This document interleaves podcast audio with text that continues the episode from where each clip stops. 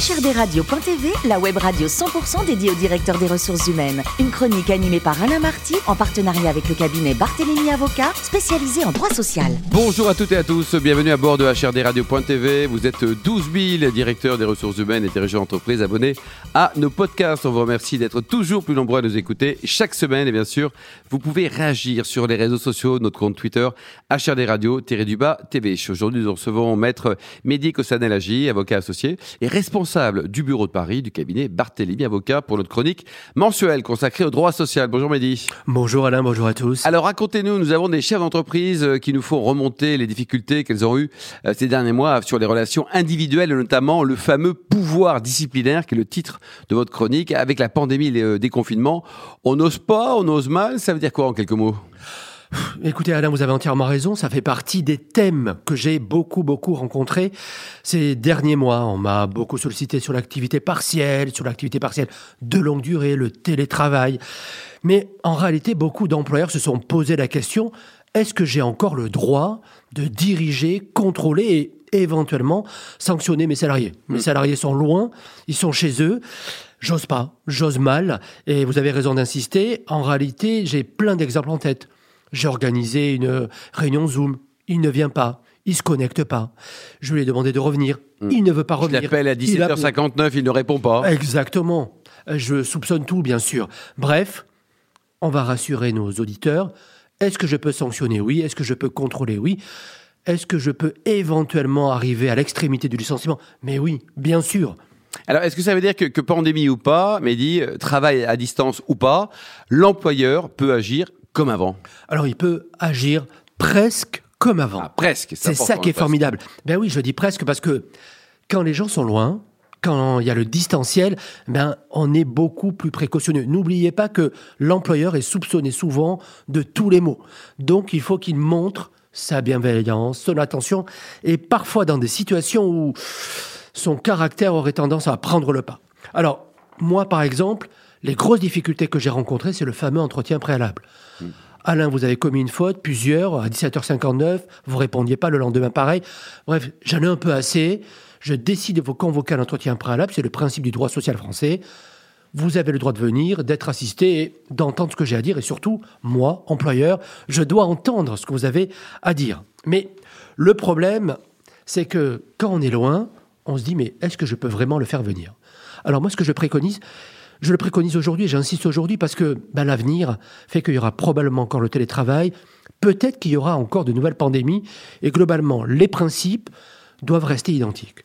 Bien sûr, l'entretien physique, hmm. c'est tellement mieux quand c'est plus simple et quand on se voit. La difficulté, c'est qu'il y a des salariés qui ont peur. Il y a des salariés qui sont inquiets pour venir euh, au, au, travail. On les rassure, mesures de distanciation et d'hygiène. Si vraiment ils ne peuvent pas, on leur propose en plus une visioconférence une visioconférence. À la place de ou en plus? À la place de. Alors, dit, vous allez faire le choix. Merci de m'indiquer votre choix. Vous voilà, voilà le lien, voilà la personne à contacter. Et vous pourrez, parce que les salariés peuvent se faire assister lors de l'entretien pour être rassurés. En général, par Et on peut être assisté, mais dit en visio. Et on peut être assisté en visio. D'où l'intérêt du lien de visioconférence pour qu'il puisse se faire assister, qu'il puisse se faire entendre et qui puisse justement donner des explications sur les reproches qu'on a. Peut-être qu'à l'heure 17h59, vous aviez une explication tout à fait plausible, même si ça dure pendant 15 jours à la suite. J'ai besoin en tant qu'employeur de l'entendre. Autre possibilité aussi, parfois, j'avoue que certains employeurs sont très précautionneux. Une fois que l'entretien est fait, on envoie une synthèse des griefs, en fait de la liste des reproches que j'ai à faire, et on laisse aux salariés le temps de répondre. Un temps court, hein, parce qu'il faut avoir en tête un délai. Moi, quand je suis employeur, quand j'organise un entretien préalable, bah, je ne prends pas ma décision tout de suite, ni le lendemain. Le droit, c'est une règle indispensablement à respecter, c'est au moins deux jours ouvrables entre la fin de l'entretien et la notification du licenciement. Alors, cette date, elle peut bouger? Est-ce que ça, ça perturbe les choses ou pas? Alors, bien sûr, ça, ça perturbe ça perturbe parce qu'avec la pandémie, eh ben, euh, parfois je vais vous répondre, Alain, si vous me convoquez à un entretien préalable, que je suis malade, hmm. que je ne peux pas me déplacer. Je suis qu'à contact. Euh. Que, je suis qu'à contact. J'aurais bien aimé, je préférerais le présentiel. Et là, l'employeur a une grosse, grosse difficulté à gérer, c'est le temps. Hmm. Alors, je rappelle d'abord une base très simple. Quand j'ai quelque chose à sanctionner auprès de mon salarié, j'attends pas. Je le fais le plus rapidement possible. Et si je le fais, je ne dois pas dépasser un délai de deux mois à partir du moment où je le sais. Alors on se dit que c'est facile à respecter. Sauf que parfois j'ai du délai pour enquêter, pour vérifier ben, ce que dit le voisin, ce que dit le collègue de travail, ce que disent ben, les connexions par exemple. Quand je convoque à l'entretien préalable, à la date, ben, la date elle peut bouger. Et on se dit, ben, c'est pas très simple. Mehdi euh, me demande un déplacement de la dette, je vais lui dire oui. Mehdi me demande une nouvelle euh, date, je vais encore lui répondre favorablement. Sauf que, Alain, vous êtes un chef d'entreprise, vous avez écouté la chronique et vous savez qu'il y a un délai qu'il ne faut pas oublier. C'est que vous avez un délai maximal dans une sanction disciplinaire d'un mois pour notifier votre sanction. Je donne un exemple très bête. Vous avez convoqué médico au 3 mai. Très bien. Le 2 mai, il vous dit, je suis désolé Alain, je ne peux pas venir. Mon enfant est malade, j'ai une difficulté. Vous le décalez, mais comme vous refaites une convocation, il faut qu'il y ait quand même une date, il faut acter la date, on le fait par recommandé. Peut-être que avec les dates, on va tomber sur un entretien, j'avais fixé le 3 mai, au 2 juin. On se dit, c'est génial. L'entretien se tient le 2 juin. Donc c'est parfait, on est dans les délais, on va pouvoir exposer et je vais pouvoir, moi Alain, prendre une décision. Sauf que n'oubliez pas, je vous ai rappelé que vous devez respecter un délai minimal de deux jours. 2 juin, le 3 juin, vous réfléchissez. Le 4 juin, vous réfléchissez. Le 5, vous licenciez Mehdi. Très bien. Sauf que vous vous souvenez que vous m'avez convoqué le 3 mai et que je vous ai dit que ça ne pouvait pas dépasser le délai de deux mois. 3 mai, 3 juin. Ça marche pas. Vous avez notifié le 5, c'est fini. Vous aviez raison sur tout. Vous avez été super sympa avec médico-sénalogie. Mais le délai est passé, quoi. Le délai est Et passé, Ce genre de situation, c'est fréquent pas? C'est fréquent. C'est fréquent parce que on a tendance bah, à être occupé par tellement d'autres choses. D'autres priorités. Même des RH font souvent ça. La difficulté, c'est que ces situations-là qu'on a connues par la pandémie, ben, il y aura d'autres situations qu'on va rencontrer. Avec le télétravail à 100%, ben, il y a des entreprises qui n'ont pas vu leurs salariés depuis plus d'un an. Là, je lisais hier euh, les quotidiens. Certains salariés ben, se disent mais je supporte plus la voix de mon collègue de travail. Je supporte plus le bruit. Et puis il y a des employeurs qui découvrent que leurs salariés ont changé. Vous voyez, il y a pas, pas très, il y a pas très longtemps, il y a des salariés qui, il y a la Cour de cassation qui a rendu un arrêt sur une salariée qui avait changé pendant son congé parental. Vous savez, quand je suis enceinte, j'accouche, j'ai un congé maternité, je peux prendre un délai d'un an pour m'occuper de mon enfant, qui peut être prolongé. Et bien, pendant ce délai, cette salariée avait changé et avait décidé manifestement de se convertir à la religion musulmane. Elle avait donc, de mémoire, hein, un foulard, et l'employeur lui dit, mais écoutez, vous êtes vendeuse dans un magasin prêt-à-porter, qu'est-ce qu'on fait? Est-ce que vous pouvez ôter ce foulard parce que lui considérait, cet employeur, que ça le gênait, ou que ça pouvait gêner certains clients, clientes, euh, qu'elle porte ce foulard? La salariée refuse, elle est licenciée. L'employeur dit, bah, écoutez, moi j'ai pris cette décision parce qu'il y va de l'intérêt économique auprès de mes clients. Ça, c'est important à l'avoir en tête. L'employeur croit bien faire. La difficulté, c'est qu'aujourd'hui, les convictions religieuses, politiques sont fondamentales et il faut absolument les respecter. Je peux me prémunir de ça parce que la vie change et c'est ce que je voulais dire, c'est que cette salariée, sa vie spirituelle ou politique a changé et l'employeur est obligé de faire face. Il n'a rien contre elle, mais il est obligé d'y faire face. Donc là, Mehdi, euh, il y a une problématique qui s'appelle la discrimination. Mais exactement ça. Et qu'on ne se trompe pas, toutes les entreprises vont être confrontées à ça.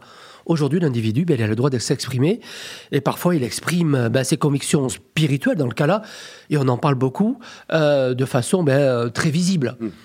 Il y a eu quelques années, ce, qu'on a, ce dont on a beaucoup parlé, c'était les crèches Babylou, euh, une personne qui travaillait en crèche qui portait le voile. Il y a eu, il n'y a pas très très longtemps, un homme à qui on a demandé de raser sa barbe parce qu'on considérait qu'elle était l'expression d'une ben, d'une religion, Oui, oui. d'une tendance religieuse. Et ben, de fait, il a refusé, il était licencié. Et ben là, c'est la même chose. Mais les règles sont très simples en réalité. Et c'est pour ça aussi que c'est important qu'on en, qu'on en parle. Il faut absolument prévoir dans son règlement intérieur ce qu'on appelle une clause de neutralité. On définit ensemble et on se dit, eh ben, pour certains postes de travail, il faut être neutre. Et ça, c'est prévu dans le contrat de travail? Non, on le prévoit dans le règlement intérieur. Dans toutes les entreprises de plus de 50, c'est obligatoire. Les entreprises de moins de 50 salariés peuvent le faire. Elles prévoient une clause de neutralité qui permet de ne pas avoir de signes ostentatoires pour certains postes de religion. Ça permet dans ce cas-là ben, de se dire que quand on a ça, eh ben, c'est très simple vous Alain, vous respectez pas la clause de neutralité, je peux, je vais faire référence expressément, ça a été prévu sur ce poste-là, et je peux en tirer les conséquences. Autrement, il faut, si je n'ai pas cette clause de neutralité, mais c'est tellement plus difficile, il faut qu'il y ait des raisons objectives professionnellement. Et là, autant vous dire que les raisons objectives professionnellement pour les, les magistrats, c'est pas des considérations économiques. Parce qu'on va dire que la clientèle, c'est trop subjectif. Globalement, l'objectif, c'est plutôt des règles d'hygiène, de santé et de sécurité. Et vous voyez là, on est dans ce, que, ce qui va être rencontré là prochainement par beaucoup, beaucoup d'employeurs. Moi, j'ai beaucoup d'appels de chefs d'entreprise qui me posent des questions sur des salariés qui ont changé, sur des salariés. Est-ce qu'on peut licencier quelqu'un qui a une barbe ou quelqu'un qui refuse d'enlever son voile, Mehdi? Alors, on peut le faire si j'ai une clause de neutralité. Si je ne l'ai pas, on peut, on doit, entre guillemets, accepter ce changement radical dans la situation. Mais autrement, c'est absolument discriminant et on le comprend. Le voile à la barbe, ça se voit.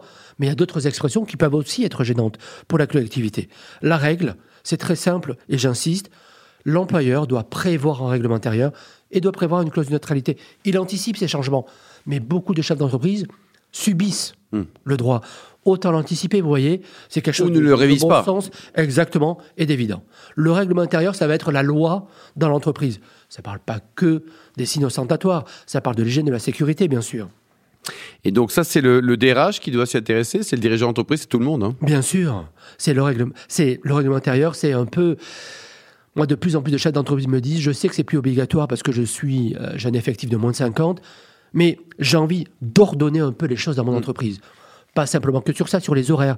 J'ai envie qu'il y ait une sorte de code de moralité, justement, là-dessus, et qui me semble plus simple à comprendre pour tout le monde. C'est objectif. Une confusion peut apparaître dans, les entreprises. Imaginons que, mon code de conduite décrit un, process à respecter impérativement. Sanction ou pas, Mehdi? Eh oui, alors ça c'est aussi une très très bonne question. Aujourd'hui, on a tous tendance à, à ne pas faire le règlement intérieur, mais on se donne un petit code de, bonne conduite, un memento, euh, des procédures à faire, à respecter.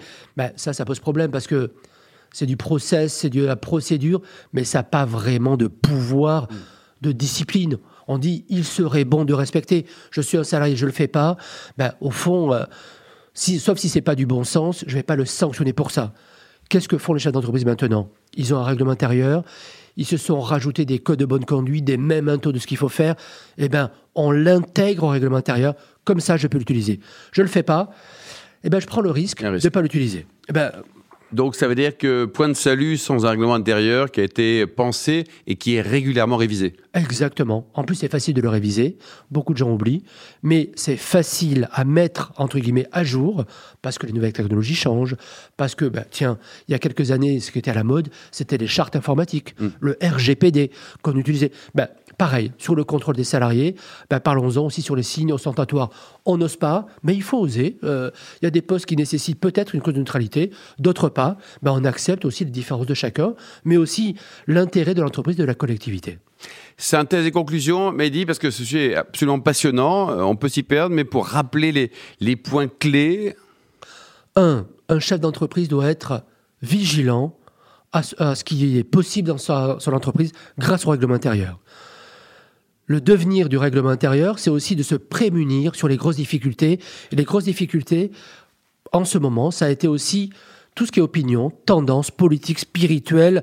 Et il faut accepter d'en discuter. Le règlement intérieur peut prévoir une clause de neutralité. Trois, c'est pas parce que je suis chef d'entreprise et qu'il y a une pandémie ou que les gens sont loin que le rapport qui existe avec mes salariés n'existe plus. Hmm. Au contraire, il y a des obligations et je dois aussi en tant que chef d'entreprise, les faire respecter. Ils sont loin, ben je peux aussi prévoir des éléments qui sont la distanciation pour l'organisation euh, de l'entretien préalable, et je dois être vigilant, respecter et respecter les délais. Deux mois pour agir quand j'apprends que quelque chose devrait être sanctionnable, et les procédures évidentes, convoquer un entretien préalable, tenir l'entretien, le salarié se fait assister, sanctionner, respecter le délai jour minimum de deux jours, donc le troisième jour, je peux sanctionner et ne pas dépasser un délai d'un mois. Quand j'ai un entretien, eh ben, ça me paraît normal de savoir quelle est la sanction euh, auquel je vais devoir faire face en tant que salarié. En tant que chef d'entreprise, ben, effectivement, autant que je sois vigilant, la bienveillance ne suffit pas. Merci beaucoup, Baidi. Euh, très belle chronique. Hein. Je rappelle que vous êtes avocat associé et responsable du bureau de Paris du cabinet Barthélémy. Avocat, fin de cette émission spéciale de HRDRadio.tv. Retrouvez toute notre actualité sur nos comptes Twitter, LinkedIn et Facebook. On se donne rendez-vous le mois prochain pour une nouvelle émission consacrée au droit social, toujours en partenariat avec le cabinet Barthélémy Avocat. La chronique de HRDRadio.tv, une production B2B Radio.tv en partenariat avec le cabinet Barthélémy Avocat.